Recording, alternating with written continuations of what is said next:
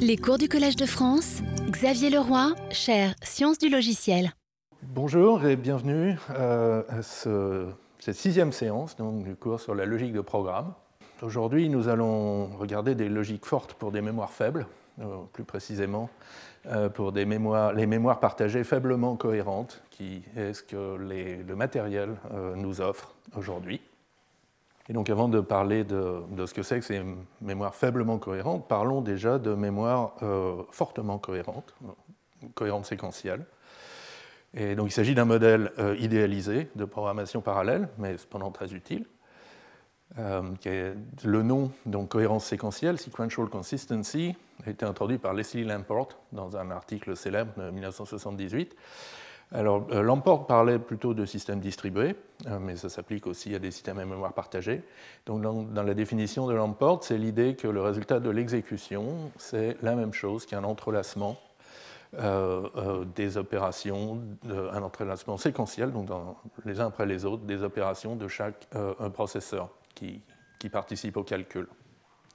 Et donc, pour un système à mémoire partagée, on peut dire aussi que l'état de la mémoire partagée est le résultat d'un entrelacement des opérations de lecture, d'écriture des différents euh, processus qui s'exécutent en parallèle. Alors, c'est un modèle qui apparaît très naturellement. Euh, si vous implémentez, par exemple, vos processus par du temps partagé sur un unique processeur, donc pendant quelques millisecondes, c'est un processus qui tourne. Après, il est préempté, on passe la main à un autre processus, puis à un troisième processus. Et donc l'entrelacement euh, se fait tout naturellement. C'est l'ordonnancement, le scheduling des différents euh, euh, processus sur l'unique processeur. Et alors on peut aussi avoir des implémentations réellement parallèles avec plusieurs unités de calcul qui sont séquentiellement cohérentes. Et ça arrive très naturellement lorsqu'il y a un seul guichet d'accès à la mémoire. Donc la mémoire peut répondre à une requête euh, d'écriture ou de lecture euh, d'un seul CPU à la fois. Donc par exemple ici elle est en train de répondre à une requête du troisième CPU, et puis là euh, maintenant elle tourne son attention vers le premier CPU, puis ensuite vers le quatrième CPU, et donc la, RAM, la mémoire séquentialise toutes ces demandes et crée donc la cohérence séquentielle. Alors c'est aussi un modèle populaire parce que sa sémantique formelle est très simple. Euh, rappelez-vous, euh, au cours numéro 4, on a introduit donc euh, la construction parallèle, C1 parallèle C2, dans notre petit langage PTR, et on a donné ces quatre règles de réduction. Et on voit très clairement l'entrelacement ici des, des, réductions pour C1 ou pour C2. Donc si C1 peut se réduire, alors on peut faire une étape, réduire C1, C2 en C1' parallèle C2. Si C2 peut se réduire, on peut aussi euh, faire une étape C1 euh, parallèle C2, C1 parallèle C2'.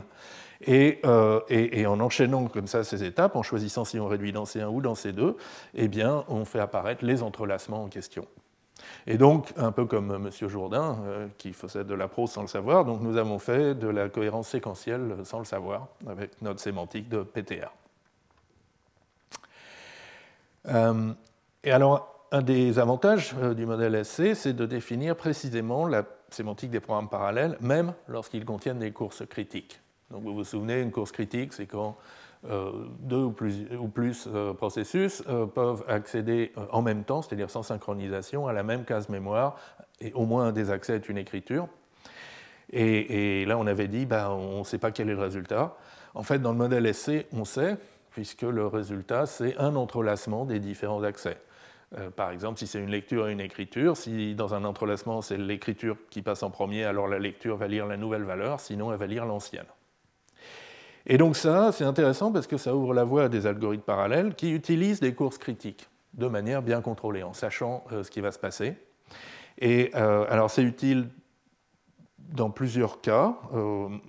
typiquement, lorsque les instructions atomiques du processeur ou les sections critiques du langage de programmation sont trop coûteuses et qu'on a envie d'employer juste des accès mémoire normaux, ou même euh, que les instructions atomiques ou les sections critiques ne sont pas disponibles quand on est sur un matériel peu coopératif qui n'aurait pas d'instructions atomiques.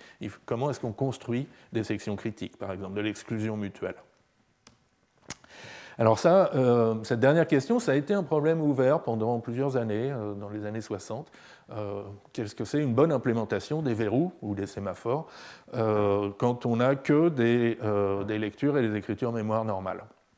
Alors voilà une des premières solutions, c'est l'algorithme de Peterson. qui utilise donc deux flags, deux, booléens, et une variable qui s'appelle turn, qui vaut 0 ou 1. Et donc le, processus de gauche ici met le flag. donc le processus de gauche, c'est celui qui a le numéro 0. Donc il met son flag à, vrai pour signaler qu'il a envie de rentrer en section critique. Et puis il laisse son tour d'une certaine manière à un processeur 1. Et là, il y a une attente active tant qu'il a, a l'impression que le processeur 1 veut rentrer en section critique, flag de 1 est vrai, et que c'est son tour, alors il attend. Et puis, quand une de ces conditions devient fausse, il peut rentrer en section critique, et quand il sort de la section critique, il remet son drapeau à zéro. L'autre processus est complètement asymétrique, sauf qu'évidemment, il utilise flag de 1 pour signaler son envie de rentrer en section critique, et puis il laisse le tour à l'autre, initialement. Et c'est important. Et ben, avec un modèle SC, euh, on peut euh, facilement montrer qu'il euh, est impossible que les deux processus soient en même temps dans la section critique. Donc que le processus 0 soit ici que le processus 1 soit là. Euh, alors, tout simplement en énumérant les entrelacements possibles. Et vous pouvez demander à un modèle checker de le faire pour vous, ça va être très très rapide.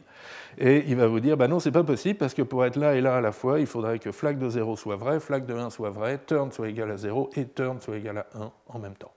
Et c'est pas possible. Bon, donc cet algorithme, il n'est plus utilisé aujourd'hui parce qu'il n'est pas très efficace, il n'a pas de très bonne propriété par rapport à juste utiliser des instructions atomiques du processeur comme l'échange atomique. En revanche, voilà un autre algorithme qui, lui, est utilisé euh, aujourd'hui, qui est même assez récent, qui a été introduit dans le noyau Linux il n'y a pas, si longtemps. C'est une autre manière de faire du verrouillage, ça s'appelle le verrouillage par ticket. Et ça s'inspire de, ce qui se passe dans certains services publics ou certains rayons de supermarché où on arrive, on prend un ticket au distributeur, ça nous donne un numéro, et puis on attend que le numéro soit affiché euh, sur l'écran. À ce moment-là, c'est nous euh, qui on, accès à la ressource critique. Euh, et, donc, c'est la même chose pour un algorithme, l'algorithme du ticket lock. Donc, un processus qui veut rentrer en section critique, il prend le prochain ticket, et ça, c'est l'incrément atomique sur une variable globale, et puis il attend que le numéro qu'il a ainsi obtenu soit affiché. Et quand il à ce moment-là, il rentre en, section critique, et puis quand il sort de sa section critique, il, fait afficher le numéro suivant, ce qui va permettre au client suivant, au processus en attente suivant, de euh, rentrer en section critique. Alors le code est extrêmement court, c'est vraiment un algorithme très agréable. donc les deux variables globales, next, qui est le numéro du prochain ticket libre, et now serving, qui est le, numéro du, processus, du ticket pardon, qui peut rentrer en section critique. Donc acquérir le verrou, c'est incrémenter de manière atomique euh, next et, euh, et prendre l'ancienne valeur comme euh, le ticket. et puis une attente active. tant que now serving n'est pas égal au numéro affiché sur notre ticket, on attend. Ensuite, on lock retourne, on rentre en section critique, et ici, euh, on déverrouille en, euh, en incrémentant now serving. Et le point sur lequel je voulais attirer votre attention, c'est que euh, l'incrément ici doit être atomique, parce que sinon, deux processus pourraient avoir le même numéro, le même ticket, le même numéro de ticket. en revanche, cette attente active et cet incrément n'ont pas besoin d'être atomiques. Euh, l'incrément n'a pas besoin d'être atomique parce que euh, la seule personne qui peut incrémenter, c'est la personne qui est en section critique, il n'y en a qu'une. Et il y a évidemment une course entre cette écriture et cette lecture, mais c'est une course bénigne. Elle va se résoudre correctement dans un modèle TSO. Elle va se résoudre correctement. Donc voilà un exemple un peu plus réaliste. Et oui, et, alors bien sûr, on pourrait mettre des accès atomiques ici et là, mais l'algorithme deviendrait beaucoup moins efficace. Les accès atomiques sont beaucoup plus coûteux en, hardware euh, que des accès non atomiques. Donc ça, c'est ce modèle de, cohérence séquentielle qui est euh, donc extrêmement pratique, mais qui malheureusement ne correspond pas à la réalité des ordinateurs d'aujourd'hui. Donc la réalité, ce sont les modèles mémoire faiblement cohérents. Et euh, alors comment on se rend compte que son ordinateur n'est pas séquentiellement cohérent? Eh bien, en lui faisant subir des épreuves de vérité. En anglais, c'est des litmus tests, qui sont des petits tests, généralement à deux processus et quatre instructions, qui euh, essayent de mettre en évidence des comportements impossibles dans le modèle séquentiellement cohérent. Alors en voici un. Alors c'est un morceau d'un algorithme d'exclusion mutuelle. Cette fois-ci c'est l'algorithme de Deckers, qui est une amélioration de l'algorithme de Peterson, et qui commence un peu comme l'algorithme de Peterson en disant bah, je mets un drapeau à 1 pour dire que je veux rentrer en section critique, et puis je consulte le drapeau de l'autre. Donc le processus 0, il met x à 1 et il va lire y. Le processus 1, il va mettre y à 1 et il va lire x. On part avec x égale y égale 0. Et euh, dans le modèle SC, donc on peut montrer euh, de manière assez évidente, la première instruction exécutée, soit c'est 7 sur x, soit c'est 7 sur y. Si c'est 7 sur x, alors forcément le get sur x va renvoyer 1, donc b vaut 1 à la fin. Si c'est le 7 sur y, alors euh, le get sur y va renvoyer 1, donc a vaut 1 à la fin. Il est aussi possible que a et b vaillent 1 tous les deux à la fin, d'accord, mais il est impossible que a et b vaillent 0 tous les deux à la fin. Il n'y a aucun entrelacement SC qui vous euh, donne ce résultat. Bien, et eh bien maintenant on va essayer, faisons un peu d'expérience. Euh, alors on va écrire le test directement à l'assembleur x86 pour être sûr que le compilateur n'a pas changé le code qu'on a écrit. Donc ça c'est essentiellement le code réécrit dans le langage d'entrée de l'outil euh, Litmus 7, euh, développé par mon collègue Luc Maranget. Et donc Litmus 7, il lit des tests comme ça, et puis il va les exécuter un grand nombre de fois sur la machine, et puis observer, faire un histogramme des résultats. Et là, on voit que le résultat où les variables locales A et B, c'est-à-dire les registres RAX dans les processus 0 et 1, valent 0, eh bien ce résultat, qui est impossible en SC, il est observé 178 fois sur quelques millions d'exécutions. il est même observé plus souvent que euh, l'autre résultat où les deux valent 1, qui lui, est prédit dans le modèle SC, mais en fait se produit euh, rarement. Ah, donc euh, voilà, quand j'ai acheté mon ordinateur, ce n'était pas écrit sur la fiche, la spécification qu'il était SC, et effectivement il n'est pas SC. Bon. Et en fait, euh, vous n'arriverez pas à acheter un ordinateur SC aujourd'hui, car ce modèle de cohérence séquentielle n'est respecté ni par les architectures matérielles contemporaines, qui s'affranchissent de ce modèle afin d'aller plus vite, d'avoir des systèmes mémoire plus performants, ni par les compilateurs optimisants, qui euh, réécrivent votre code pour le rendre plus rapide. Alors on va voir rapidement quelques euh, raisons, quelques motifs architecturaux ou euh, de nature euh, ou provenant du compilateur qui introduisent des comportements non SC. au niveau du matériel, l'extension la plus courante, c'est les tampons en écriture, aussi appelés write buffers ou store buffers. Et donc chaque processeur a un petit tampon ici ou là dans lequel il place ses écritures et en attendant qu'elle soit transmise à la mémoire partagée. La mémoire partagée peut être occupée à autre chose, donc le processeur il met juste son, écriture dans le tampon et puis il continue. Et quand il fait une lecture, d'abord il consulte le tampon pour voir s'il n'y a pas une écriture récente à cette adresse, et ça, ça lui donne la valeur. Et puis s'il ne trouve pas l'adresse dans le tampon, il demande à la mémoire principale. Alors l'effet de ça, c'est que euh, bah, les écritures que fait un processeur sont visibles immédiatement de ce processeur, mais elles prennent plusieurs cycles avant d'être visibles euh, des autres processeurs. Et ça, ça suffit à, violer le modèle SC. Alors voilà une exécution non SC du test euh, Litmus, de, l'épreuve de vérité. Au temps t égale 0, les deux processeurs font chacun leur, affectation, mais euh, leur écriture mémoire, mais en fait, ce n'est pas encore dans la mémoire, c'est juste des écritures qui sont mises dans les tampons. Au temps 1, disons, euh, celui-là va lire Y, il ne le trouve pas dans son tampon, donc il demande à la mémoire partagée, il reçoit la valeur 0. Au temps suivant, euh, l'autre processus demande X, ne le trouve pas dans son tampon, va le lire en mémoire partagée. Donc ils ont lu 0, 0. Et puis, finalement, les écritures arrivent, sont transmises, avec un peu de retard, à la mémoire partagée. Oups, pardon. Euh, alors, un autre exemple de, d'accélération matérielle qui, casse la garantie SC, c'est le réordonnancement au vol des instructions. Donc ça s'appelle euh, l'exécution dans le désordre, out of order execution. Et l'idée, c'est d'aller voir un petit peu en avant dans le code qu'il faut exécuter pour trouver des instructions qui ont une latence élevée, donc qui vont prendre beaucoup de cycles avant de produire leurs résultats, et d'essayer de les démarrer plus tôt, de les anticiper, afin d'avoir de bloquer moins longtemps quand on aura besoin de leurs résultats. Et alors les lectures mémoire sont typiquement des instructions à latence élevée, et donc il est très tentant de, euh, de voir euh, si la prochaine instruction c'est une écriture, mais qu'un peu plus loin il y a une lecture, de dire non, non, je vais commencer par faire les lectures. Euh, alors bien sûr, c'est une exécution qui est pas, c'est une permutation qui n'est pas toujours correcte. Si x est égal à y, ça ne va pas, si c'est à la même adresse. Mais euh, du coup, c'est des exécutions qui sont spéculatives. Le processeur va lancer la lecture et puis s'il trouve une écriture à la même adresse, il va soit annuler la lecture euh, anticipée, soit la satisfaire directement à partir de la valeur écrite. Ça s'appelle du forwarding. Bref, donc tout ça est un peu compliqué dans le matériel, mais euh, en séquentiel, c'est complètement transparent. Et euh, évidemment, euh, en parallèle, ça fait apparaître d'autres comportements qui ne sont pas SC. Si le code machine que vous envoyez à votre processeur, c'est celui-ci, euh, mais que le processeur réordonne en disant je vais commencer par faire les lectures avant les écritures, ben, évidemment, on peut terminer avec A égale B égale 0, si les deux lectures ont lu les valeurs initiales de X et de Y. enfin, troisième exemple et, dernier, je pourrais faire un cours entier là-dessus, mais ce sera un peu monotone peut-être. Euh, c'est les accès mémoire fractionnés.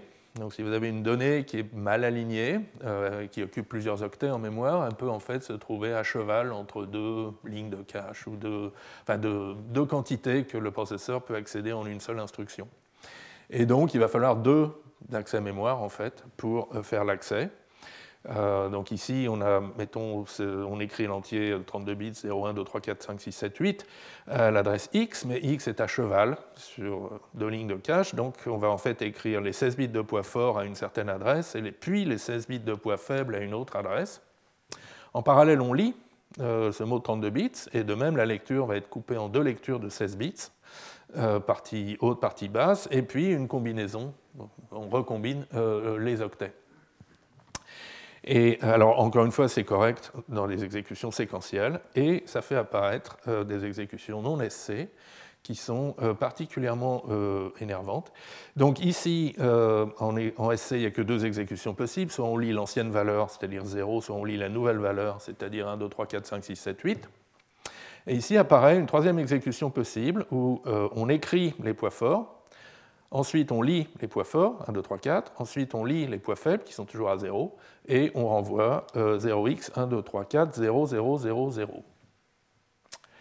Et, ça, c'est ce qui s'appelle euh, dans la littérature une, euh, a value out of thin air, donc une, une valeur qui sort de nulle part.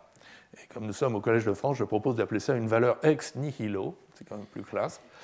Et donc, c'est un exemple de valeur ex nihilo, car euh, elle est produite par l'exécution alors qu'elle n'apparaît nulle part dans le code initial. D'accord? Ce qui est quand même particulièrement troublant. Alors, quels sont les remèdes Comment est-ce qu'on peut programmer un processeur euh, x86 multicœur s'il n'est pas SC euh, Un remède possible, c'est d'utiliser des instructions barrières. Donc, c'est des instructions spéciales qui empêchent le processeur de réordonner certains accès en mémoire. Alors typiquement, il y a une barrière dite forte qui préserve l'ordre entre tous les accès avant la barrière et tous les accès après. Donc chaque accès avant aura forcément lieu avant chaque accès après. Et puis il y a des barrières plus faibles sur certaines architectures qui par exemple préservent l'ordre entre les lectures qui ont lieu avant la barrière et les accès, lecture-écriture après la barrière, mais peut quand même laisser certaines écritures passer après la barrière.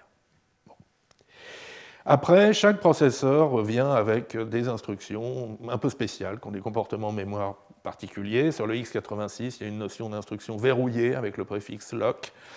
Euh, sur des processeurs comme l'Itanium ou le ARM, il y a des instructions load et store, euh, chargement, écriture, écriture et, lecture spéciale qui s'appelle load acquire, store release, qui rajoute des garanties mémoire supplémentaires.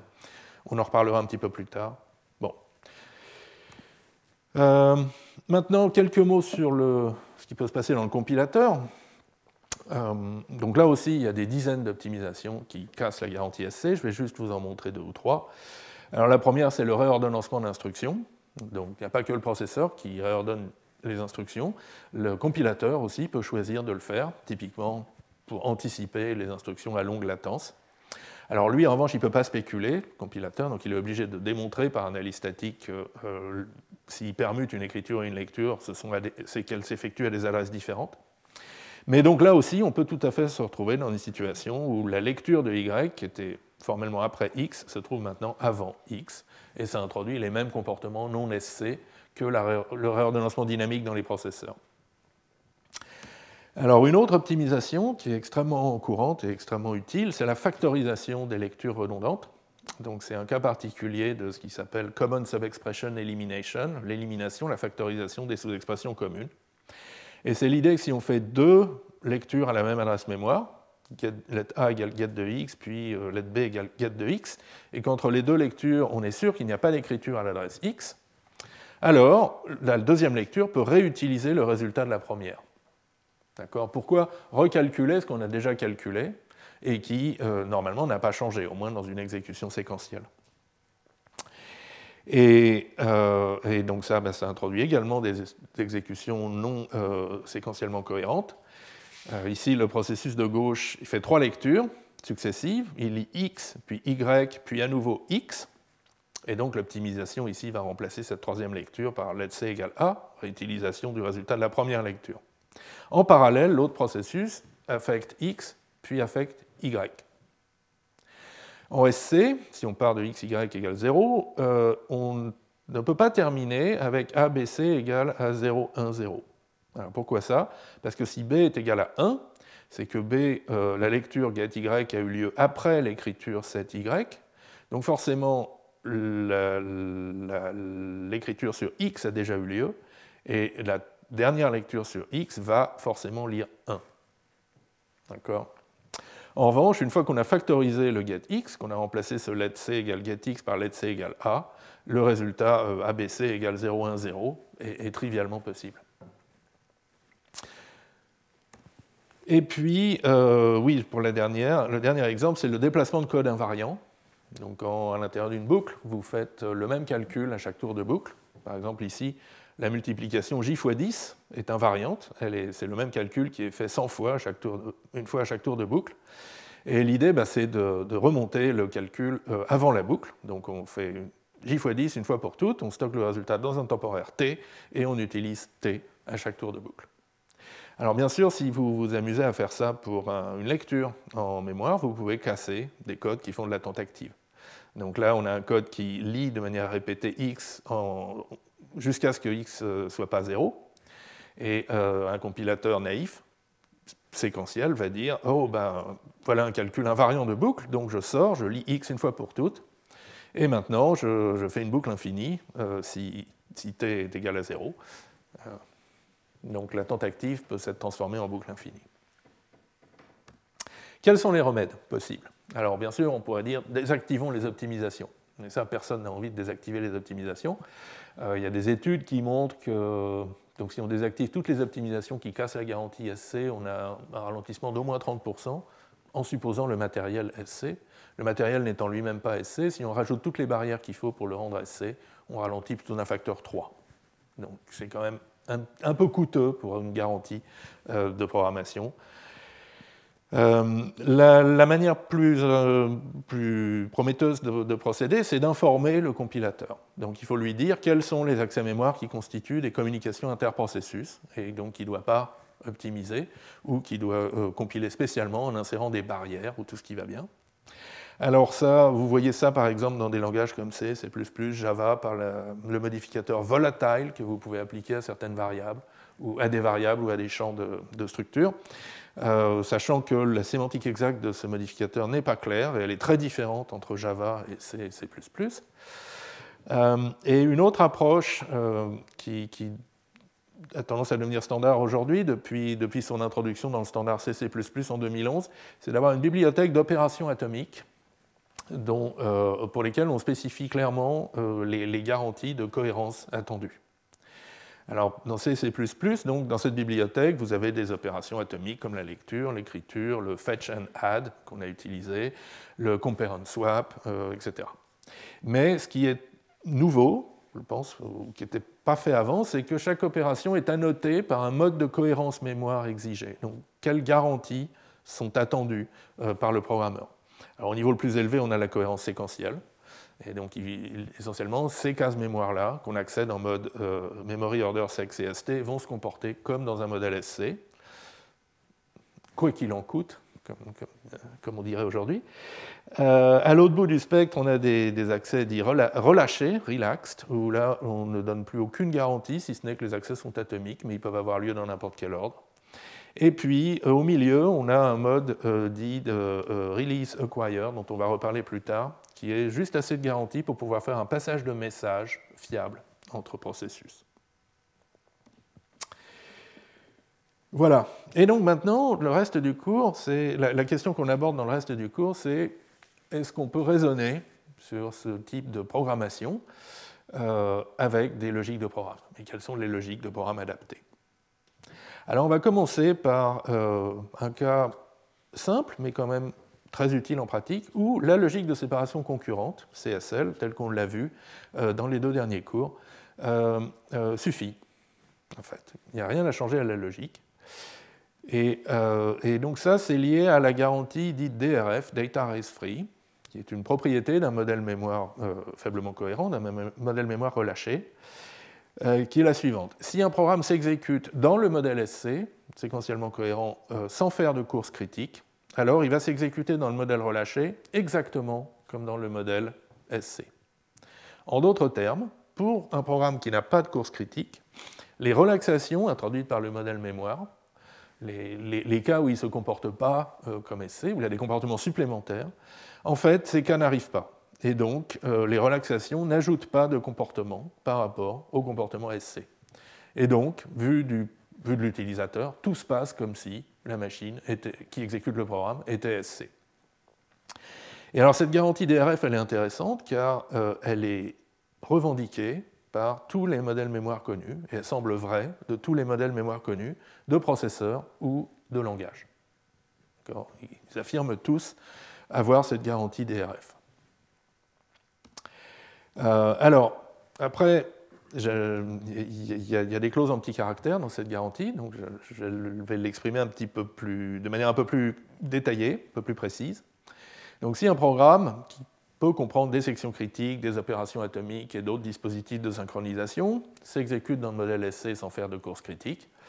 Alors, il s'exécute dans le modèle relâché exactement comme dans le modèle SC, à condition que tous ces dispositifs de synchronisation soient correctement implémentés.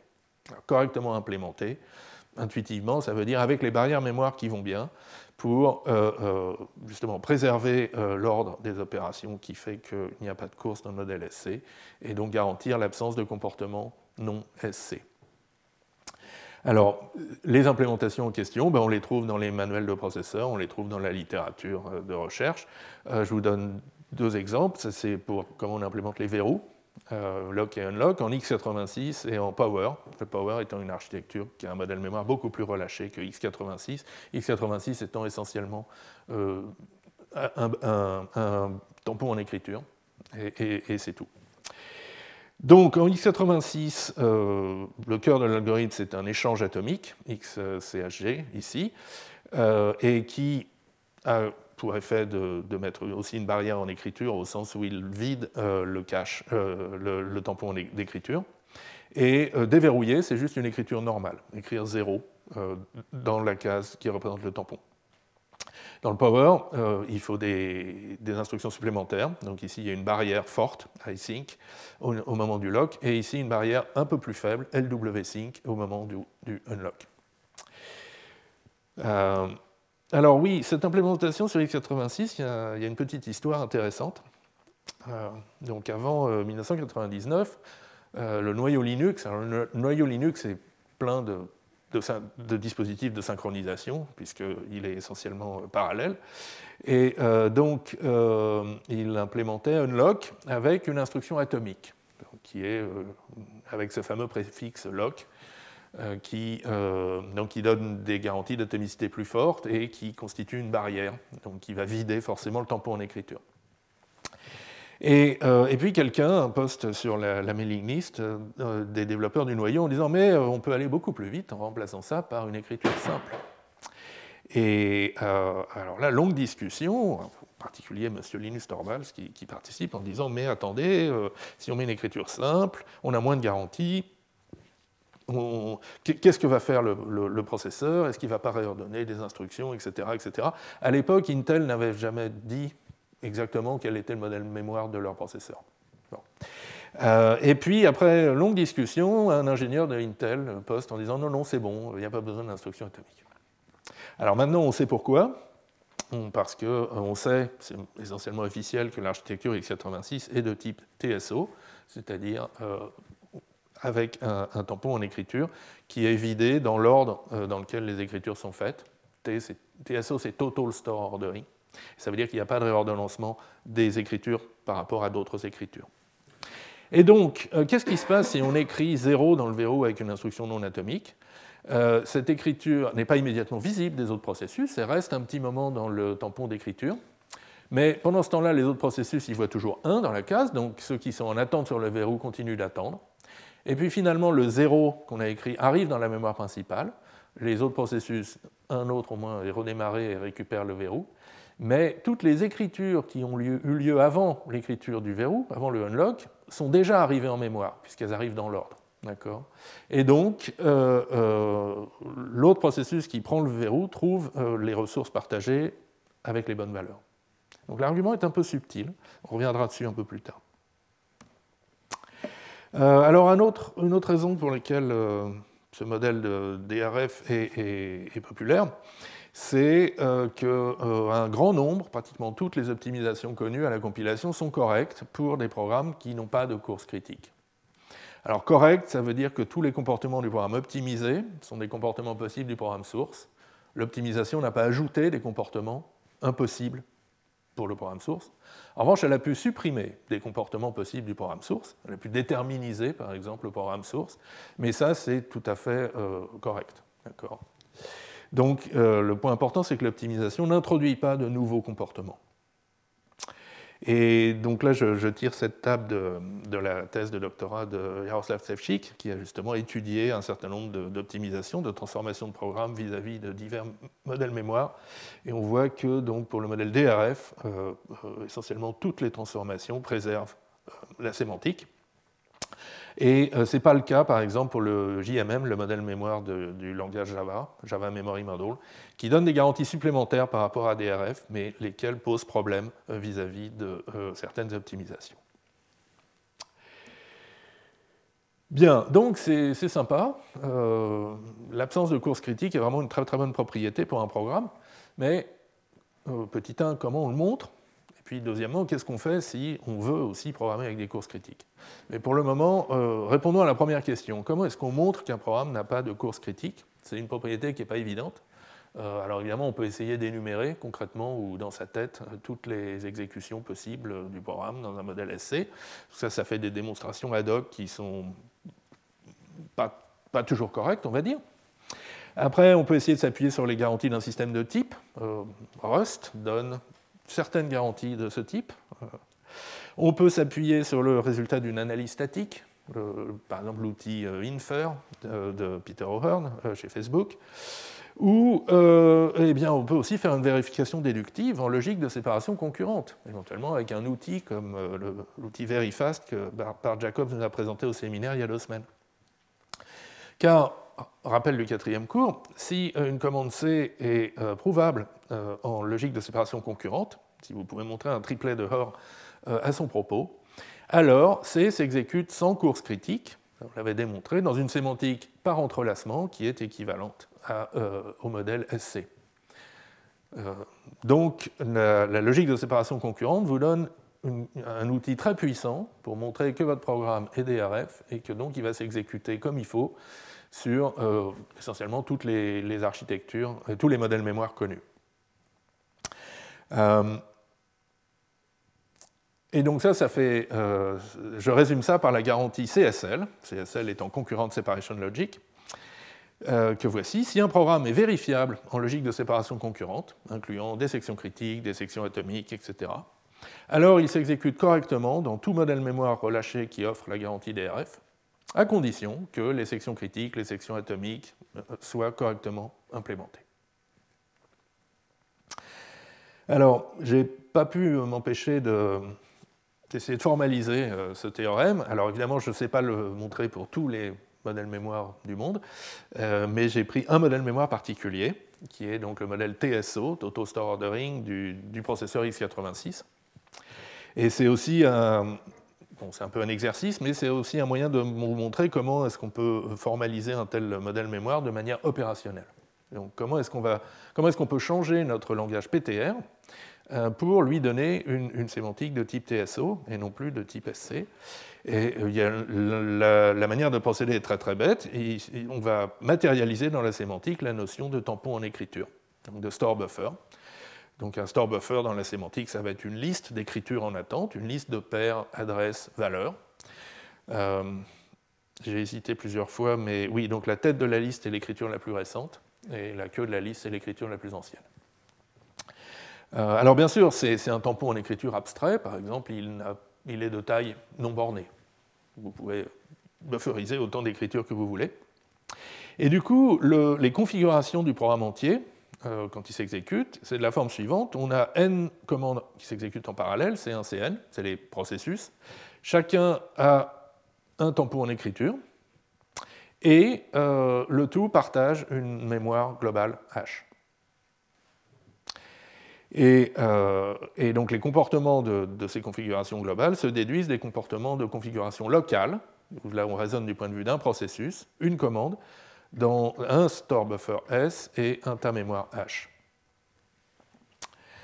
Euh, alors rapidement, donc, quelles sont les réductions locales sur ces configurations? À tout moment, un processus peut effectuer l'écriture la plus ancienne de son tampon, donc celle qui arrive tout à la fin, LV, et euh, elle est enlevée du tampon et effectuée dans le tas euh, partagé, sans changer la commande en cours. Les constructions de base ont leur sémantique habituelle. J'ai mis les règles pour le let. Sont les règles usuelles, sauf qu'on a remplacé H par des paires SH. Donc l'état a une structure un peu plus compliquée. Euh, pour les constructions impératives, euh, l'idée à retenir, c'est qu'elles écrivent dans le tampon, mais qu'elles lisent dans euh, ce que j'ai noté S triangle H, donc S appliqué à H, qui est le tas H dans lequel on a conceptuellement effectué toutes les écritures qui étaient dans S et donc c'est défini ainsi euh, récursivement. Et, euh, donc S, euh, S, appliqué à H, c'est l'état mémoire que, que, voit le processus courant quand il lit. Et ça revient à dire, bah, si j'ai une écriture en attente dans S, je choisis la valeur de la plus récente, et si je n'en ai pas, je vais aller voir dans H. Et donc vous voyez par exemple que le get ici va vous renvoyer la valeur de l'adresse A dans ce tas euh, S appliqué à H.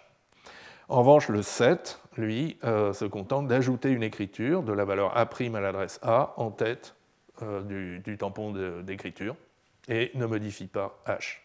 Et si on veut, plus tard, cette écriture pourra être effectivement effectuée dans le tas via cette règle. voilà, alors maintenant, la, seule difficulté, en fait, le seul point un peu subtil, c'est euh, les sections atomiques. Donc, comme dans PTR, on exécute les sections atomiques en style grand pas, c'est-à-dire que si S, C dans S dans H se réduit en une, 0, une ou plusieurs étapes en une expression pure, donc se réduit complètement en une expression pure et un nouveau tas euh, H', alors l'expression atomique de C se réduit en A et en ce nouveau tas H' en une seule étape. Et, donc pendant ce temps-là, aucun autre processeur ne peut entrelacer ces exécutions. Le point subtil, c'est qu'on exige que le store buffer soit vide à la fin de l'exécution atomique, euh, ce qui revient en fait à mettre une barrière en écriture à la fin de chaque exécution atomique. Et euh, on va voir que c'est important, sinon la logique n'est pas, euh, pas cohérente, n'est pas correcte. Alors c'est toujours possible hein, de, remplir cette condition, ça veut tout simplement dire qu'il faut appliquer cette règle de manière répétée jusqu'à ce que le tampon soit vide. Mais on ne peut pas progresser euh, avant que le tampon soit vide. Et alors il y a un phénomène similaire qui se produit lorsqu'on crée un invariant de ressources, qui revient par exemple quand on initialise un verrou, où là aussi il faut que le tampon soit vide. Et euh, donc c'est pour ça que j'introduis cette construction MK1 qui a essentiellement une barrière en écriture qui dit j'attends que le tampon soit vide. Et ensuite, je euh, me réduis comme C. Euh, et puis, à partir de ça, on peut définir des réductions globales, où à chaque étape, on choisit un des processus, CI, SI, euh, pour se faire réduire. Et donc, CI, SI, H se réduit en C', S', H'. Les autres processus sont inchangés. Le tas global évolue en H', le processus évolue en C', S'. Bon, rien de très compliqué. Et maintenant, euh, ben, il faut juste adapter la preuve de correction sémantique de la logique de séparation concurrente qu'on avait euh, avant. Et donc je vous rappelle, pour PTR avec un modèle SC, on avait juste l'idée centrale, c'était de décomposer l'état mémoire courant H à chaque étape d'exécution en trois parties disjointes, H1, HJ, HF. H1 étant la mémoire propre à la commande C, celle dont elle a besoin pour s'exécuter. HJ étant la mémoire partagée, celle qui est accessible uniquement aux sections atomiques. Et HF étant euh, tout le reste, c'est-à-dire la mémoire encadrante, F comme frame, qui inclut aussi les mémoires propres des autres processus qui s'exécutent en parallèle avec C. Et donc, nous, maintenant, notre mémoire, elle est un peu plus compliquée parce qu'il y a ce tampon en écriture qui arrive. Et l'idée, c'est de dire, bon, la, mémoire globale H va être décomposée en la mémoire partagée et euh, une mémoire non partagée HU. Et euh, cette mémoire non partagée HU, euh, le, tampon en écriture peut la modifier, peut s'appliquer dessus, et c'est cette, cette mémoire HU modifiée que l'on va décomposer en mémoire propre H1 et mémoire d'encadrement HF. Une autre manière de dire, c'est que le tampon en écriture n'a pas le droit de modifier la mémoire partagée HJ, parce que le tampon en écriture, c'est quelque chose qui est propre à un processus, et la mémoire partagée, elle est partagée entre tous les processus. Et donc, une autre manière d'écrire, qui est un peu plus commode pour les démonstrations, c'est de dire que la mémoire, euh, globale H modifiée par le tampon du processus courant S se décompose en H1 mémoire propre, HJ mémoire partagée, HF mémoire encadrante, à condition que aucune des adresses mémoire apparaissant dans le tampon ne soit impliquée dans la mémoire partagée. Dans le tampon, il ne peut y avoir que des adresses pour de la mémoire euh, locale, entre guillemets. Et du coup, ben, maintenant, c'est un peu la routine. On fait tourner la, mécanique euh, qu'on a, a, déjà fait tourner plusieurs fois dans ce cours. On définit un triplet sémantique euh, qui dit donc dans tout état H satisfaisant la précondition P, il faut que l'exécution de C pour n étapes, n étant un nombre arbitrairement grand, euh, soit sûre, c'est-à-dire ne plante pas, si elle termine, satisfait la postcondition Q, et à chaque étape, satisfait, préserve l'invariant de ressources J. Et donc, on a des règles de base. Euh, tout, tout, calcul est sûr pour zéro étape. Un calcul terminé est sûr s'il satisfait la postcondition. Et euh, la règle un peu difficile, c'est le cas récursif où on peut faire une étape de réduction de la commande C euh, dans un certain état mémoire H et un certain euh, tampon S. Et, euh, bien là, on voit apparaître donc cette décomposition de S appliqué à H en trois composantes, dont le tas mémoire propre qui, a été donné au prédicat safe, le tas qui, euh, partagé qui satisfait l'invariant de ressources partagées et le reste du tas. Et donc, euh, dans, une telle décomposition, la commande ne, peut pas, ne, doit pas pouvoir partir en erreur, et si elle, fait une réduction vers C', S', H', on a une décomposition similaire, et C' est sûr pour n étapes. Bon, c'est un peu verbeux tout ça, mais euh, ça se formalise sans grande difficulté. Et on montre ensuite que le triplet sémantique satisfait les règles de la logique de séparation concurrente. Évidemment, les seuls cas intéressants sont ceux qui concernent les sections atomiques. Donc rapidement, je vous fais euh, le cas pour atomique de C. Donc rappelez-vous, cette commande euh, atomique de C, euh, elle revient en fait à, avoir accès, gagner un droit d'accès à l'invariant de ressources partagées J, qui peut être utilisé, qui peut être modifié, mais qui doit être restauré à la fin de la commande atomique. Et donc à la fin de l'exécution de C, justement, on a une décomposition de l'état mémoire euh, courant. Alors le, store buffer est vide, l'état mémoire est H', il se décompose en H1 union HJ', puisque ça c'est la conjonction séparante, union vide, puisque euh, l'invariant de ressources est vide temporairement, union l'encadrement, et qu'on réécrit évidemment en H1' union HJ', union HF, ce qui nous permet de satisfaire la post-condition ici. Mais euh, il est vraiment crucial que le tampon final à la fin de l'exécution de C soit epsilon, parce que si c'était S', pas epsilon, la contrainte qu'aucune euh, case euh, de, modifiée par S' n'est dans l'invariant partagé à J' ne serait pas forcément satisfaite.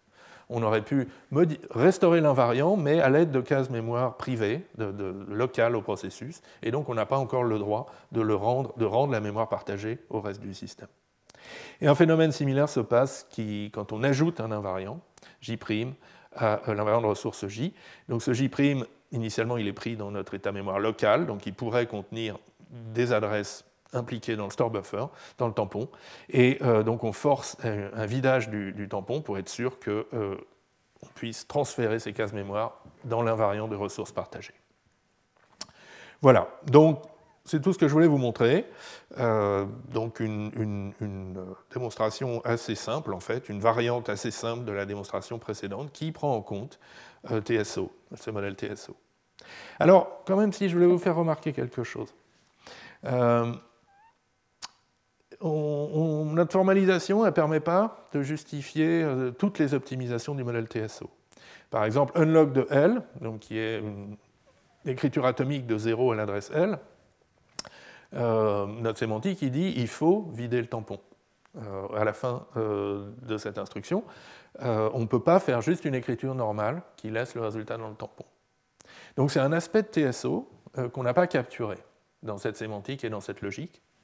D'un autre côté, c'est une force, parce qu'on se rend compte que notre démonstration s'adapte à des modèles mémoire plus, plus relâchés que TSO, en particulier un modèle qui s'appelle PSO, Partial Store Ordering, euh, donc partial store ordering, ça veut dire que euh, les écritures, en termes architecturaux, les écritures sortent du tampon d'écriture, mais pas forcément dans l'ordre où elles sont rentrées. en termes un peu plus abstraits, ça veut dire qu'on peut permuter des écritures.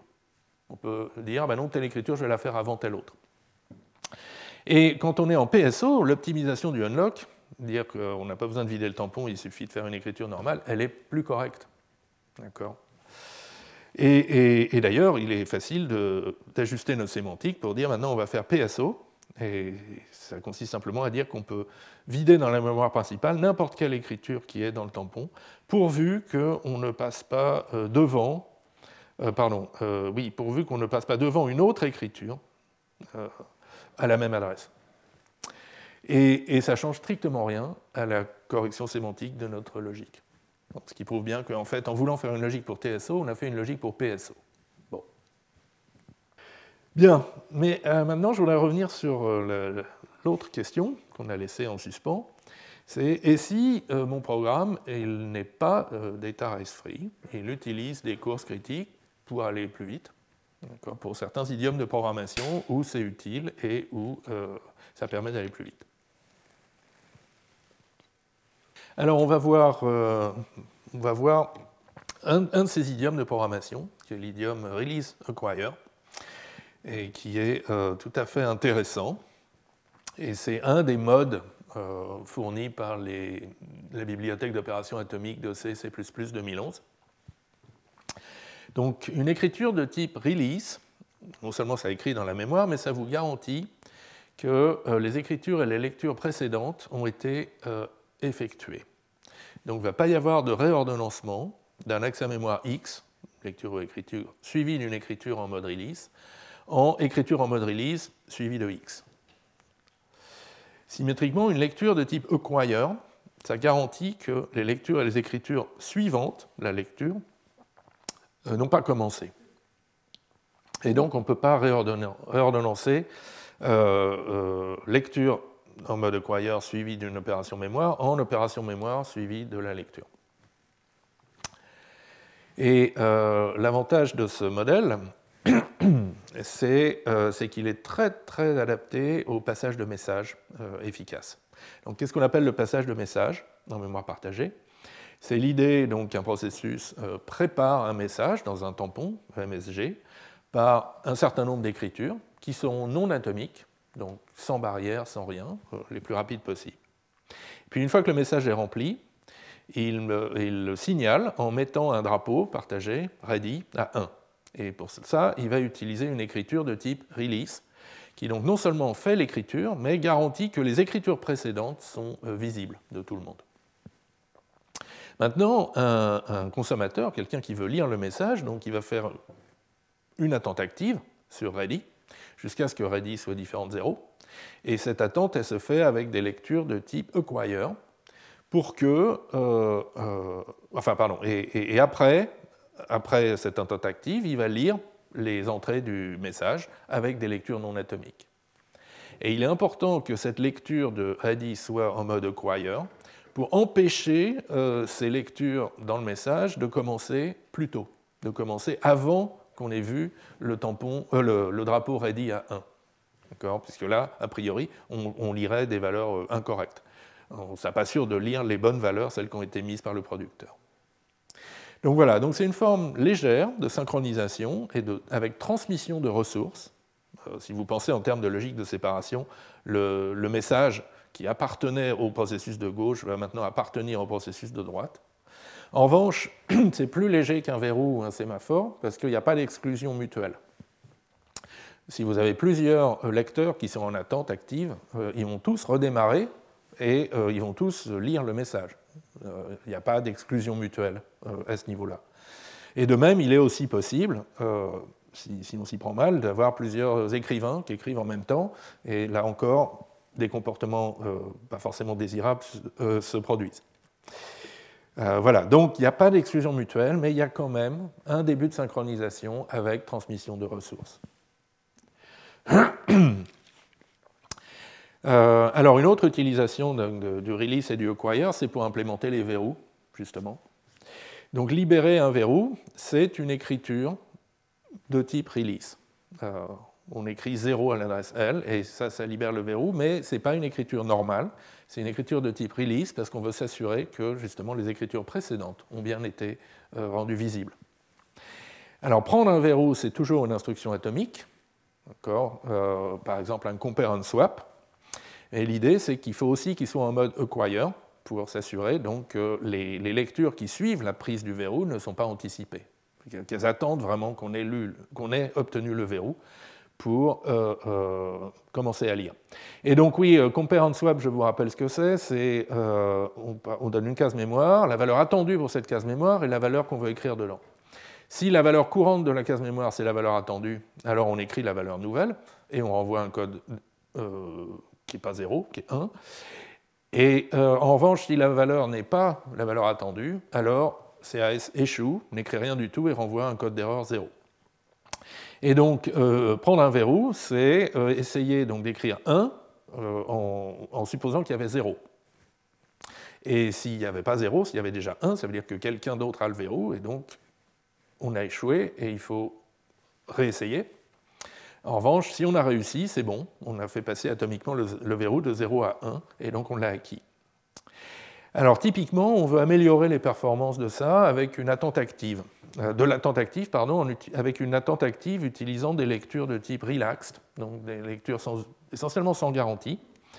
Donc l'idée, c'est que ben, on va commencer par lire la case mémoire L en mode relaxed, et si on voit une valeur qui n'est pas zéro, c'est mauvais signe. Ça veut dire que vraisemblablement quelqu'un d'autre a le verrou. Et donc on va attendre, toujours avec des accès mémoire relax, très rapides, que, euh, euh, de lire quelque chose qui n'est pas zéro. À ce moment-là, on n'a toujours pas acquis le, verrou, mais à ce moment-là, il est temps d'essayer de l'acquérir en faisant un compare and swap, en écrivant 1, euh, tout en vérifiant qu'on a toujours la valeur 0. Alors ça, ça peut échouer, auquel cas on va refaire un, spin, une attente active, puis on va réessayer euh, le, compare and swap, l'instruction atomique, jusqu'à ce qu'on y arrive. Euh, voilà. Alors pourquoi ce modèle Release Acquire est si populaire? C'est qu'il s'implémente de manière assez efficace. En particulier sur une architecture TSO, comme le x86, il n'y a rien à faire. Toutes les écritures normales ont la sémantique release, parce que, encore une fois, elles s'exécutent dans l'ordre, euh, et donc, euh, on peut pas, euh, une écriture ne peut pas anticiper sur une autre écriture. Et les lectures normales ont la sémantique acquire. Alors pour des architectures plus relâchées comme Power ou ARM, il faut quand même introduire des barrières mémoire ou des instructions spéciales, mais qui sont moins coûteuses que les barrières fortes qui garantissent la cohérence séquentielle. Donc tout le monde y gagne. Et, alors maintenant, la question, c'est comment on raisonne là-dessus. Et euh, donc là, je vais vous présenter une logique qui s'appelle RSL, qui a été introduite par Vafayadis et Narayan en 2013. Donc leur objectif, c'était de faire une logique de séparation concurrente pour une partie des low-level atomics, donc de la bibliothèque d'opérations atomiques de CC++ 2011. En fait, ils s'y sont repris à plusieurs articles. Donc là, on va voir le premier article et puis on verra une extension dans un deuxième article à la fin du cours. Euh, donc, euh, donc, les auteurs partent d'un petit langage qui ressemble beaucoup à notre langage PTR. En fait, c'est l'inverse. Je me suis inspiré de ce papier pour le langage PTR utilisé dans ce cours. Où on a donc des commandes qui peuvent être des expressions pures, le let, donc le séquencement lié de deux commandes C, C', une conditionnelle, une construction repeat qui répète une commande tant qu'elle renvoie 0, l'exécution en parallèle, l'allocation d'une case mémoire, la lecture mémoire en mode X, l'écriture mémoire en mode Y et le compare and swap en mode Z et X, Z étant le mode euh, si le CAS réussit et X s'il échoue. Alors c'est quoi ces fameux modes ou les types de lecture? Ben, Ce sont euh, justement les, modes euh, proposés par C++. Euh, par exemple, une lecture peut être en mode séquentiellement cohérente, ou bien en mode acquire, ou bien en mode relaxed, ou bien en mode non atomique. Une écriture peut être séquentiellement cohérente, release, relaxed et non atomique. Et un compare and swap peut se faire, alors est forcément atomique, pas très intéressant sinon, et peut se faire en mode séquentiellement cohérent, en mode euh, release et acquire, parce que compare and swap, c'est à la fois une lecture et une écriture. D'accord? Donc on peut dire, si, si, bah, l'écriture fait une release et la lecture fait une acquisition, euh, ou alors c'est juste en mode euh, acquire, acquisition, ou juste en mode release. Et est-ce qu'on le voit ici? Oui, et donc ici, par exemple, j'ai utilisé une écriture en mode release et un CAS en mode acquire et euh, une, lecture en mode relaxed. Euh, quelles assertions pour cette logique RSL Donc, on a des assertions qui servent aussi de préconditions, qui sont d'abord bon, celles de la logique de séparation usuelle, en particulier une assertion pure, A. Euh, il y a une assertion dite true, qui est vraie de n'importe quel espace mémoire, parce que c'est en fait une logique affine. Je dis ça pour les spécialistes. Euh, on a la conjonction séparante, bien sûr. On a le fait qu'une case L contient une valeur V avec une permission pi, euh, permission fractionnaire. Et puis, pour parler des cases euh, qu'on accède de manière atomique, on a des invariants de ressources qui sont attachés à des cases mémoire. Donc, phi, c'est des invariants de ressources, ce sont des, des, des, assertions paramétrées par la valeur V qui est dans la case mémoire. Et donc, euh, euh, alors on va revenir dessus après.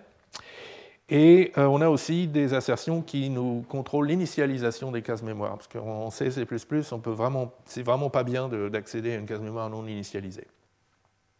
Alors, voyons voir ce que ça donne. Déjà, pour les accès non atomiques. Ben, les accès non atomiques, c'est comme en logique de séparation standard, sauf qu'on fait attention de ne pas pouvoir lire dans une case mémoire allouée mais pas encore initialisée. Donc l'allocation nous renvoie une case mémoire L avec la propriété uninit de L dedans. L'écriture en mode non atomique est possible, alors soit pour une case qui vient d'être allouée, soit pour une case qui a déjà été écrite et sur laquelle on a une permission pleine. Et ça nous donne donc une case L qui contient la valeur V avec permission pleine. Et la lecture est possible euh, pour donc n'importe quelle permission fractionnaire, et nous donne une valeur x qui est égale à la valeur qui est dans la case mémoire. Donc c'est exactement les règles de la logique de séparation usuelle. Bonne chose. Euh, donc pour les, pour les, écritures et lectures euh, atomiques, donc on a ces permissions un peu spéciales. Donc rel de L et de phi, rel comme release, c'est en fait une permission d'écriture. Ça permet d'écrire à l'adresse L une valeur V à condition qu'elle satisfasse phi de V qui est l'invariant de ressources, et qu'on fournisse euh, euh, phi de v en même temps. Symétriquement, hack de L de phi, c'est la permission en lecture. Euh, on peut lire l'adresse L, on va obtenir une valeur V et la ressource phi de V. Alors il faut aussi avoir l'assertion init de L, parce que on si on lit depuis une case mémoire non initialisée, a priori l'invariant n'a pas été établi, et donc ce n'est pas correct. Alors les règles ici euh, sont les suivantes. Donc lorsqu'on alloue une case mémoire et qu'on décide, nous le vérificateur, que, euh, que, ça va être utilisé donc en mode atomique, on obtient en même temps une permission rel et une permission hack sur, euh, la même, sur cette adresse L avec l'invariant de ressource phi de notre choix. maintenant, si on fait une écriture en mode release à cette adresse L, sur laquelle on a cette permission rel L phi, et on a établi l'invariant de ressource phi pour la valeur v qu'on est en train d'écrire. Alors on perd cet invariant de ressource, il est absorbé d'une certaine manière par euh, la case mémoire, et on gagne en revanche le fait que euh, a été initialisée. Et symétriquement, donc si on a le fait que L a été initialisé et la permission de lecture à l'adresse L, alors on peut lire en mode acquire, on obtient une valeur V, phi de V, donc qui est la ressource associée, et alors, en première approximation, on peut dire qu'on a perdu le droit de lecture. Parce que si on lit deux fois de suite en mode acquire à la même adresse, on ne peut pas acquérir deux fois euh, l'invariant de ressource. D'accord? L'invariant de ressource phi de V, il n'est pas duplicable en général. Euh, donc, une, manière d'empêcher ça, c'est de dire ben, on perd le hack, donc on ne peut plus lire du tout à cette adresse. De manière un peu plus fine, c'est de dire si on garde un, droit de lire à l'adresse L, mais avec un invariant de ressource qui est vide. Donc si on lit la deuxième fois, on ne gagne rien. Et euh, euh, ce que font euh, et son co-auteur, c'est euh, un peu plus subtil, c'est de dire, bon, c'est vrai que si la deuxième fois on lit la même valeur V, alors on n'a rien acquis on n'acquiert pas de ressources supplémentaires. En revanche, si on lit une valeur V' différente, ça veut dire qu'entre les deux lectures, quelqu'un, un écrivain, a, rechargé l'invariant de ressources avec une autre valeur. Et, donc, euh, et, donc, je peux à nouveau acquérir un invariant de ressources phi pour la nouvelle valeur V'.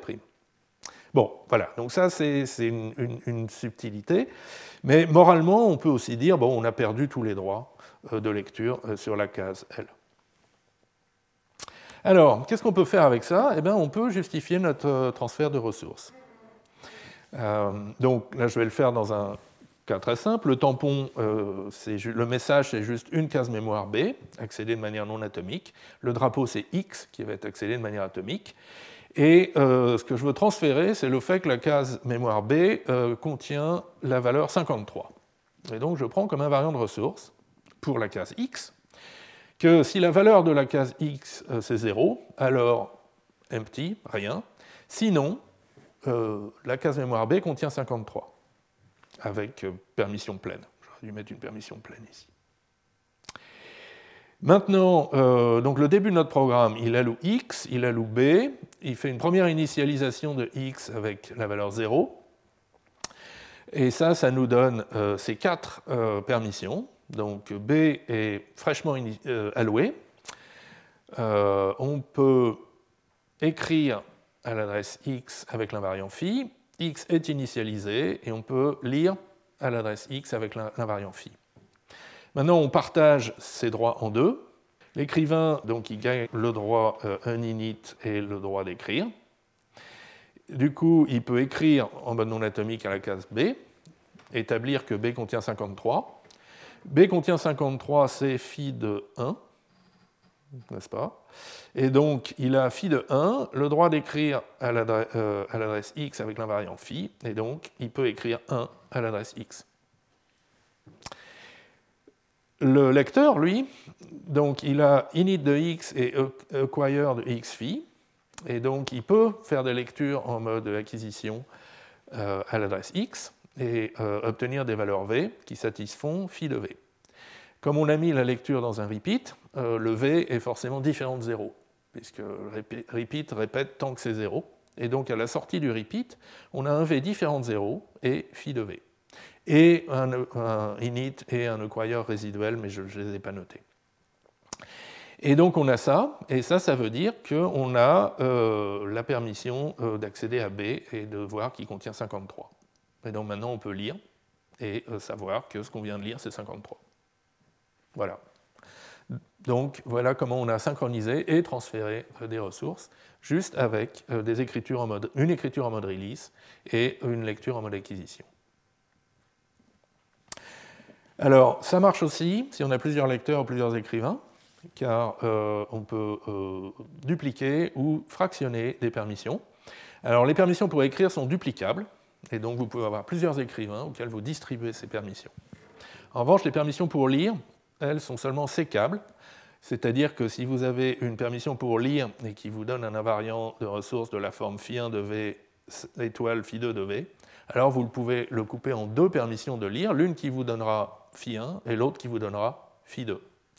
Et un exemple, c'est si vous avez un écrivain et deux lecteurs. Donc ici, votre écrivain il prépare deux messages, A et B, avec valeur 13 et 17 et il signale un seul, euh, tampon, euh, un seul drapeau partagé x. Le lecteur de gauche, il attend donc que x soit égal à 1, et là on peut lui donner le droit de lire A qui vaut 13, ou d'écrire, et le lecteur de droite, à qui on a donné l'autre invariant de, de ressource, peut lire et obtenir des droits sur la case mémoire B. D'accord? Juste en fractionnant correctement nos permissions. Et euh, alors juste pour finir avec cette logique RSL, euh, j'ai essayé de vous expliquer le, traitement du compare and swap, qui est un petit peu subtil. Donc le compare and swap, il fait intervenir les mêmes permissions en écriture, rel, elfi, que précédemment, mais une permission en lecture légèrement différente, rmwac, c'est-à-dire qu'on peut acquérir en mode read, modify, write. Bon. Euh, et la différence par rapport à une permission d'acquisition normale, c'est que ces permissions sont duplicables. Donc on peut être plusieurs en fait, à essayer de faire des compare and swap sur la même adresse euh, mémoire et être un peu en compétition pour la même ressource. Et euh, alors la règle est un petit peu compliquée. Donc il y a une précondition P et une postcondition R. Il faut que la précondition P vous donne la garantie que l'adresse L est initialisée, que vous avez cette permission RMWAC, qui est une permission de lecture-écriture un peu spéciale, et puis éventuellement d'autres choses. Et euh, il faut que, donc là on a deux invariants euh, de ressources, oui excusez-moi, donc il y a l'invariant phi euh, qui est pour lire, d'accord, et donc si, le CAS a réussi, on a lu la valeur V, si ce n'était pas la valeur V dans le cas de mémoire on aurait échoué. Donc on a acquis l'invariant phi de V, on peut l'ajouter à la précondition P, et ça, ça va nous donner euh, d'abord la postcondition R dans le cas succès 1. Ça va nous donner aussi il faut aussi que ça nous donne un droit d'écrire euh, à l'adresse L, puisque swap c'est aussi une écriture, avec un invariant de ressource psi qui doit être vrai de la nouvelle valeur V' qu'on écrit. Je crois être arrivé à expliquer cette formule. Et euh, l'autre cas, c'est si le CAS échoue, à ce moment-là, il faut que la précondition implique la postcondition avec la valeur 0, qui est le code d'erreur. Et rien n'a été modifié dans la mémoire, on n'a rien acquis, on n'a rien donné. Alors après, il y a des restrictions supplémentaires qui est que euh, dans certains cas, euh, on ne donne rien et dans d'autres cas, on n'acquiert rien. Euh, donc, si euh, le mode est, release ou relaxed, alors on n'acquiert rien, et si le mode est acquire ou relax, on ne donne rien. Voilà. Et c'est seulement dans les modes SC ou ACREL qu'on euh, on est en même temps en train de donner des choses euh, et, de récupérer d'autres choses. voilà. Alors, je ne vais pas m'attarder davantage parce que maintenant, je voudrais parler des accès dits relâchés, donc ceux qui sont en mode euh, relaxed, euh, dans la terminologie C, C++ 2011. Euh, donc dans leur article de 2013, euh, Fayadis et son co-auteur donnent des règles aussi en mode relax qui ont l'air plausibles. Leur intuition, c'est qu'une écriture en mode relax, c'est un peu comme une écriture en mode release, où, et une lecture en mode relax, c'est un peu comme une lecture en mode acquire, mais il n'y a pas de transfert de ressources. On ne peut pas transférer des ressources de manière fiable parce que l'écriture en mode relax, par exemple, n'est pas ordonnée avec aucune autre écriture précédente et donc ne nous donne pas suffisamment de garanties pour transférer des ressources. Euh, mais malgré tout, on devrait pouvoir dire quelque chose. Euh, donc par exemple, si on lit en mode relax à, une adresse, où on a le droit de lire un invariant phi, on peut lire une valeur v où l'invariant ne devrait pas être faux. C'est une des valeurs V possibles d'après l'invariant. De même, euh, si on écrit euh, en mode relaxed euh, une valeur V à une adresse L, et si l'invariant phi de V ne, transmet pas de ressources, c'est-à-dire c'est une assertion qui est pure et qui est vraie, alors ben, on a le droit de le faire, et puis on, a toujours la permission en écriture après on peut se dire ça ne sert pas à grand-chose tout ça, si ça sert à contrôler l'ensemble des valeurs possibles pour une case mémoire. Donc vous pouvez mettre des petits invariants, comme par exemple, euh, la case mémoire contient une valeur V qui est toujours entre 0 et 10. Donc ça c'est une assertion qui est pure, il n'y a pas de transfert de ressources, mais, euh, ça peut être utile quand même de faire de l'analyse d'intervalles. Euh, et, donc effectivement, si toutes les valeurs que vous écrivez satisfont cette condition, donc c'est entre 0 et 10, on peut s'attendre à tout ce que les valeurs que vous allez lire depuis la case mémoire seront bien entre 0 et 10. Bon. Eh bien non.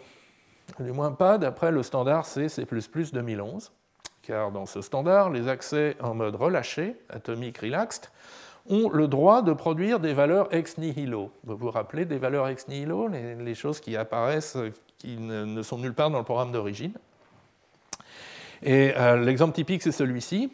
Donc, euh, un processus lit x et réécrit la valeur dans y. L'autre lit y et réécrit dans x, tout ça avec des accès relâchés. On part de x euh, égale y égale 0. Et d'après le standard, on peut finir avec x égale y égale 1, ou 2, ou 42, ou n'importe quelle valeur entière, qui serait apparue ex nihilo. D'accord et euh, alors évidemment, ça ne marche pas avec les règles de Vafeyadis et Narayan, puisque euh, d'après leurs règles, on peut prendre comme invariant pour les cases x et y euh, le fait qu'ils contiennent la valeur v qui est égale à 0. Et ça, c'est vrai initialement. quand on lit, on lit forcément 0. Quand on écrit, on réécrit forcément 0. Donc l'invariant, il est préservé. Mais ça ne marche pas à cause de ces fichues valeurs ex nihilo. Alors, c'est un problème qui a fait couler beaucoup d'encre euh, et, qui, est assez troublant. Euh, d'un côté, c'est un risque majeur d'avoir des valeurs, ex nihilo. Par exemple, ça casse la sûreté du typage. Si vous pouvez lire en, n'importe quelle valeur, elle n'est pas forcément une, valeur du type statique attendu. Donc ça, c'est très, très ennuyeux pour Java, qui est un langage euh, avec un, système de type sûr. C'est même ennuyeux pour C++. Euh, et puis, euh, ça peut même introduire des failles de sécurité. Imaginez que la valeur ex nihilo, ce soit un morceau de clé secrète qui était stocké ailleurs en mémoire, que normalement votre programme n'aurait pas pu accéder, mais parce que votre hardware est vraiment bizarre, il va vous donner un morceau de la clé secrète. Euh, donc c'est un risque majeur, et, et, si on regarde par exemple les évolutions ou les différentes versions du modèle mémoire Java, Java Memory Model, depuis les 20 dernières années, c'est essayer euh, d'éliminer toute possibilité de, euh, de valeur ex nihilo. Ceci dit, c'est un risque théorique. Aucune architecture connue, aucun compilateur, aucune optimisation euh, qui existe dans un compilateur du commerce n'exhibe ce comportement de valeur ex nihilo. le problème, c'est la spécification on n'arrive pas à spécifier euh, qu'il n'y a pas de valeur ex nihilo sans interdire d'autres comportements que certains trouvent utiles, certaines optimisations, certaines relaxations que d'autres trouvent utiles. Euh, en particulier, donc, les définitions de type axiomatique euh, par structure d'événements, donc un style que je ne vous ai pas présenté du tout dans ce cours parce que je ne suis pas à l'aise avec, mais qui est un style donc, très largement utilisé. Quand vous faites une définition axiomatique d'un modèle mémoire comme C11, c'est très très difficile, je ne sais pas si on y arrive encore, à distinguer entre d'un côté des comportements qui font apparaître des valeurs ex nihilo et d'autres des comportements très spéculatifs mais corrects. Très spéculatifs, c'est ce qu'on appelle load buffering, qui correspond par exemple à spéculer des écritures en mémoire. Et il semble que certains processeurs font ça. Euh, donc on a un problème, et euh, une solution euh, que je trouve prometteuse, d'ailleurs c'est le nom de, l'article, Promising Semantics. donc c'est un article de, Kang et co-auteur en 2017 euh, qui abandonne justement l'approche sémantique axiomatique, spécification axiomatique, pour une sémantique opérationnelle des atomiques de C, C++ 2011. Alors opérationnelle, très, assez abstraite quand même, hein, mais... Et euh, donc en intransparent, j'essaye de vous donner les principaux ingrédients euh, de l'approche. Après, je vous renverrai à l'article pour tous les détails qui sont quand même compliqués. donc, première intuition, la mémoire partagée M, ce n'est pas euh, une fonction partielle des cases mémoire euh, dans les valeurs, donc où chaque case mémoire n'a qu'une valeur. C'est un ensemble de messages d'écriture. Donc euh, ça garde d'une certaine manière l'historique de toutes les écritures qui sont arrivées dans la mémoire principale. Et donc un message a trois composantes, une adresse L, une valeur V, une date, un timestamp T, et qui dit donc qu'à la date T, la valeur V a été écrite à l'adresse L. Mais à une autre date T', on peut avoir une valeur V' à l'adresse L. La seule garantie, c'est qu'on a au plus un message pour un L et un T donné. C'est-à-dire donc qu'il n'y a pas euh, deux valeurs différentes simultanément en même temps dans la même case mémoire. Ce qui serait quand même un peu, poussé. Euh, donc voilà, la mémoire partagée, c'est un ensemble de messages d'écriture qui garde en fait l'historique complet des écritures. Maintenant, chaque processus, il a une vue de la mémoire. Et une vue, c'est quoi? C'est une fonction qui, à chaque adresse, donne une date. C'est la date à laquelle le contenu de cette adresse a été observé pour la dernière fois. Et donc, ce n'est pas forcément la date de la dernière écriture. Quelqu'un d'autre a pu écrire depuis, et euh, le processus s'en est pas encore rendu compte, donc sa vue est un peu datée, mais ce n'est pas grave. Maintenant, quand on lit à l'adresse L, c'est observer dans la mémoire principale un message. À l'adresse L, il y a la valeur V à une date T. Date T qui doit être supérieure ou égale à euh, V de T, V de L, la, dernière date à laquelle on, a lu ou écrit, ou on a appris quelque chose sur la mémoire. Donc, il s'agit encore une fois, il y a quand même une notion de temps qui, avance dans un sens. Donc quand on lit, on peut lire euh, la même connaissance que ce qu'on avait avant ou une connaissance plus récente. Et écrire une valeur v à l'adresse L, c'est envoyer un message de la forme L de point V à la date t, avec une date t qui doit être strictement supérieure à euh, notre vue de la case mémoire, puisqu'on va introduire quelque chose de nouveau, et T qui doit être euh, non utilisé. Enfin, il ne doit pas y avoir un message de cette forme déjà dans la mémoire principale. Et dans les deux cas, lecture aussi bien qu'écriture, le processus met à jour sa vue de la mémoire. Maintenant, la, date, la dernière date à laquelle il a observé la case mémoire L, c'est la date T de lecture ou d'écriture. Euh, voilà, et donc ça, ça permet d'expliquer comment euh, des processus différents peuvent voir les écritures dans des ordres complètement différents, par exemple. C'est que chacun met à jour sa vue indépendamment de l'autre. Et puis, euh, c'est ça qui donne son nom à la sémantique, il y a un ensemble P de promesses. Donc une promesse, c'est une écriture spéculative, moralement. C'est un message qui est déjà dans la mémoire partagée, mais qui, devra être réalisé par une vraie écriture plus tard, lors de l'exécution du processus. En fait, c'est un moyen de couper l'écriture en deux parties.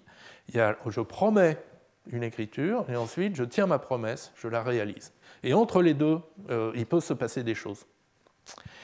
Et euh, alors il y a des règles, par exemple, qui montrent qu'un processus qui fait une promesse ne peut pas la lire, parce que s'il la lisait, alors il ne pourrait plus la tenir. Euh, donc forcément, les promesses, c'est des choses que seuls les autres vont pouvoir lire. C'est très bizarre, mais il semble que c'est nécessaire. Et donc il y a cet invariant qui est maintenu à chaque étape de réduction, qui est qu'il faut tenir ses promesses. C'est-à-dire que chaque dans chaque état du processus, euh, commande C, euh, vue V, euh, promesse P, dans une mémoire partagée M, il faut qu'une exécution du processus nous amène à un ensemble P qui est vide et où toutes les promesses ont été tenues. Ce n'est pas forcément l'exécution qui va avoir lieu, mais il faut que ce soit possible. Et, c'est ça qui empêche les comportements ex nihilo. Les comportements ex nihilo, c'est des cas où on fait des promesses qu'on ne pourra jamais tenir. Voilà, il doit y avoir une morale là-dedans, mais euh, je, ne l'ai pas encore euh, euh, écrite. voilà, très rapidement les intuitions de cette sémantique. Et donc au-dessus de cette sémantique, Svensson et co-auteurs construisent une logique de séparation, qui s'appelle SLR, qui est une extension de RSL, euh, qui traite beaucoup mieux, les, euh, et de manière sans doute correcte, les euh, écritures et lectures en mode relaxed, en mode relâché. Alors bien sûr, il y a de nouvelles assertions. il y en a une qui est grand O, qui est j'ai observé quelque chose, et l'autre qui est grand W, qui est j'ai une idée. j'ai une idée des écritures qui ont été effectuées à une certaine case mémoire. Alors, grand O, on peut voir ça un peu comme une généralisation du fait que la case mémoire a été initialisée. Euh, grand O, ça vous dit que euh, l'adresse L, j'ai observé une certaine valeur V à une certaine date T. C'est tout. C'est très très faible. Euh, mais ça veut dire quand même que je sais un tout petit peu des choses sur cette case mémoire L. Grand W, qui on peut voir comme une espèce de généralisation de à l'adresse L, j'ai la valeur V avec la permission pi. Donc grand W, déjà, ça vous donne une permission pi sur l'adresse L, qui peut être pleine ou fractionnaire. et un ensemble grand X de paires, valeur date, qui sont des écritures qui ont eu lieu à cette adresse et que le, processus a observé. Alors si on a une permission exclusive, on demande à ce que X contienne toutes les écritures qui ont été effectuées en L, donc l'ensemble X est exhaustif. En revanche, si on a une permission fractionnaire, on a juste une partie des, écritures qui ont été euh, réellement effectuées. Alors, comment on utilise ça? Ah oui, déjà, alors quelques propriétés de cette assertion, qui est un petit peu compliquée. Alors d'abord, elle est sécable, donc vous pouvez euh, partager votre permission euh, en, deux permissions, pi1 plus pi2. Et de même, vous pouvez partager votre ensemble d'écriture connu en deux sous-ensembles. Pas forcément disjoints, hein, mais euh, alors, il y a une propriété de cohérence qui est intéressante. Euh, la cohérence, c'est que euh, bah, c'est justement donc, cette idée qu'à une date donnée, il n'y a qu'une valeur dans, la mémoire. Il n'y a qu'une valeur possible. Et donc, si parmi les, écritures, vous avez deux écritures VT, V', T', et que les valeurs diffèrent, alors ça ne peut pas être à la même date.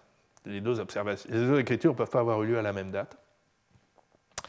Euh, alors, toutes les écritures que vous connaissez sont observées ou observables. Donc, pour tout VT dans, cet ensemble X, vous pouvez déduire l'assertion euh, grand O LVT. Et si la possession est exclusive, la réciproque est vraie. Tout ce que vous avez pu observer euh, à l'adresse L comme valeur V et date T est un élément du, grand X, de l'historique de la case mémoire L, si on veut. Alors, qu'est-ce qu'on fait avec ça? Eh bien, on donne des règles, un peu compliquées, mais pas trop quand même, pour raisonner sur les accès atomiques relâchés. Donc là, on a une écriture euh, relâchée à l'adresse L de la valeur V. Euh, alors, comme dans RSL, il n'y a pas de transfert de ressources, donc euh, on a un invariant de ressources phi à l'adresse L, mais sur la valeur V, il est vide, c'est-à-dire donc c'est une assertion pure et qui est vraie. Alors oui, quelles sont les préconditions? Donc d'abord, il faut un droit, euh, une permission d'écriture à l'adresse L avec l'invariant de ressources phi, et il faut euh, euh, avoir une permission pi, pas forcément égale à 1, d'accord? Pi égale 1, ça ne veut pas dire je suis le seul à pouvoir écrire, pi égale 1, ça veut dire je suis le seul à avoir l'historique complet des écritures. Donc si vous avez un pi fractionnaire, vous pouvez quand même écrire, mais avec une connaissance incomplète des écritures. Mais donc voilà, donc, euh, euh, si euh, j'ai la permission pi et un ensemble d'écritures x, donc ça c'est les préconditions. Ah oui, et que j'ai déjà observé quelque chose à l'adresse L à une certaine date t. Alors ce que je sais, c'est qu'il y a une date t' qui est forcément postérieure à t, et un, élément, je peux ajouter donc une écriture de la valeur v à la date t' à mon ensemble d'écritures connues dans x. Donc c'est quand même assez faible, mais on gagne un tout petit peu plus d'informations que euh, dans RSL de base. Euh, essentiellement, on a enrichi cet ensemble d'écritures, euh, de, valeurs écrites, dont on garde la trace. Et on a une borne inférieure pour la nouvelle date T'. Typiquement, ici, si on prend la, la dernière écriture connue, le max de x d'une certaine manière, ça veut dire qu'on est forcément postérieur à toutes les écritures qui étaient déjà dans x. Maintenant, que se passe-t-il en lecture? Donc, euh, bah, il faut une permission acquire euh, sur la case mémoire L avec une adresse phi. Il faut avoir observé au moins euh, une valeur à la case L, parce que sinon elle ne serait pas initialisée. Il y a un risque qu'elle ne serait pas initialisée. Et là, on obtient une valeur V et une certaine date T', telle que bah, on sait qu'à la date T', l'adresse L vaut V, puisque c'est ce qu'on vient de lire. On a toujours la permission de lire, et on a obtenu nabla de phi de v, donc c'est la partie pure de l'invariant de ressources phi de v. Donc on n'a obtenu aucune connaissance spatiale sur les cases mémoire et leur contenu, mais on a quand même obtenu la partie pure. Et, euh, alors si on détient la permission complète sur elle, c'est un peu plus intéressant, parce que euh, la valeur lue est déterminée par la plus récente des écritures à la case L. Ici, on connaît toutes les écritures grand X, et donc on peut voir celle qui a euh, la date la plus élevée, et c'est elle qui va satisfaire la lecture. Donc là, on a appris quelque chose de beaucoup plus fort. Voilà. donc je vais m'arrêter là, parce que de toute manière, je n'ai plus de temps. Et, donc, si vous voulez en savoir plus, il y a les références complètes de l'article dans la bibliographie. Mais voilà, c'était pour vous donner un peu un, feeling, une, intuition sur qu'est-ce qu'on arrive à dire, donc sur ces accès mémoire atomique de bas niveau, aussi bien donc en mode release acquire ou en mode relaxed. donc oui, les règles sont compliquées ça c'est clair. D'un autre côté, elle cache quand même une très grande complexité de la sémantique dynamique. En particulier le fait que chaque étape d'exécution doit pouvoir recertifier l'ensemble de ses promesses. Euh, ça, c'est quelque chose qui est garanti par les règles que je vous ai montrées. Et franchement, ce n'est pas évident. Donc, euh, ben, il est temps de faire un point. Donc, je voudrais faire un point en trois, points. Euh, le premier point, c'est un constat je crois qu'on sera tous d'accord que les modèles mémoire, euh, comme ceux du langage Java ou de CC 2011, sont compliqués et ne sont pas encore parfaitement compris. J'en veux pour preuve la difficulté qu'on a à euh, exclure les comportements out of thin air, les, les, lectures ex nihilo. Et donc, j'ai envie de vous citer Or, qui est quand même un, de nos inspirateurs pour cette série de cours. Donc Or qui disait avec humour qu'il y a deux manières de construire un, logiciel. L'un c'est de le faire si simple qu'il n'y a évidemment pas de problème, et l'autre est de le faire si compliqué qu'il n'y a pas de problème évident. Et je pense que les modèles mémoire aujourd'hui, par exemple celui de Java, est dans l'état où il n'y a pas de problème évident, mais, euh, mais certainement pas dans l'état où il n'y a évidemment pas de problème. Et Bon, alors on peut le regretter, par exemple. Euh, ne pourrait-on pas imposer un modèle mémoire TSO à tout le monde? Alors là, ben non, parce que ça risque de pas être assez rapide, tout ça, tout ça. Bon, donc il y a, euh, une petite course à la complexité ici. Euh, alors après, on peut se rassurer, ou essayer de se rassurer, en se disant que tout ça ne concerne qu'une poignée de bibliothèques. Donc des bibliothèques qui implémentent euh, des structures de synchronisation euh, vraiment de base. Et que donc, ces bibliothèques, on veut les optimiser, on veut avoir l'implémentation la plus efficace possible sur la plus grande variété de matériel possible. Et euh, on peut espérer donc que le gros des codes parallèles est toujours écrit avec des synchronisations classiques et bénéficie de la garantie DRF et est vérifiable avec des logiques simples. Bon. Et en tout cas, euh, les logiques de programme me semblent euh, fort nécessaires, peut-être même plus, plus nécessaires que, jamais, pour maîtriser un peu cette complexité.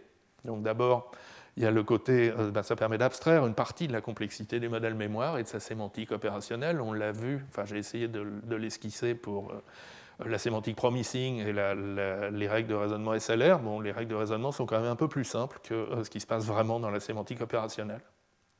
Et puis, euh, ce qu'on espère tous, c'est qu'on euh, va pouvoir combiner au sein d'une même logique un raisonnement en logique de séparation classique pour les parties du code qui sont DRF, qui sont correctement synchronisées, et on peut espérer que c'est 99 parties du code, et des raisonnements spécifiques euh, au modèle mémoire, au type d'accès effectué, release, acquire, relaxed, etc., et qui ne devraient concerner qu'une toute petite partie du code. Mais voilà, l'espoir, c'est d'avoir une logique qui permette de faire les deux. Et euh, on verra euh, ce que ça donne dans les années à venir. Voilà, et donc pour finir, une petite bibliographie. Euh, donc je vous recommande cet article introductif au modèle mémoire faiblement cohérent, écrit par deux pionniers du domaine, Sarita Adve et Hans Bohm. Euh, donc les, deux logiques euh, RSL et SLR que j'ai esquissées sont tirées de ces deux articles. Et la fameuse sémantique prometteuse pour CC 2011 euh, vient de cet article ici. Voilà, ben, je vous remercie pour votre attention. Retrouvez tous les contenus du Collège de France sur www.colège-2-france.fr.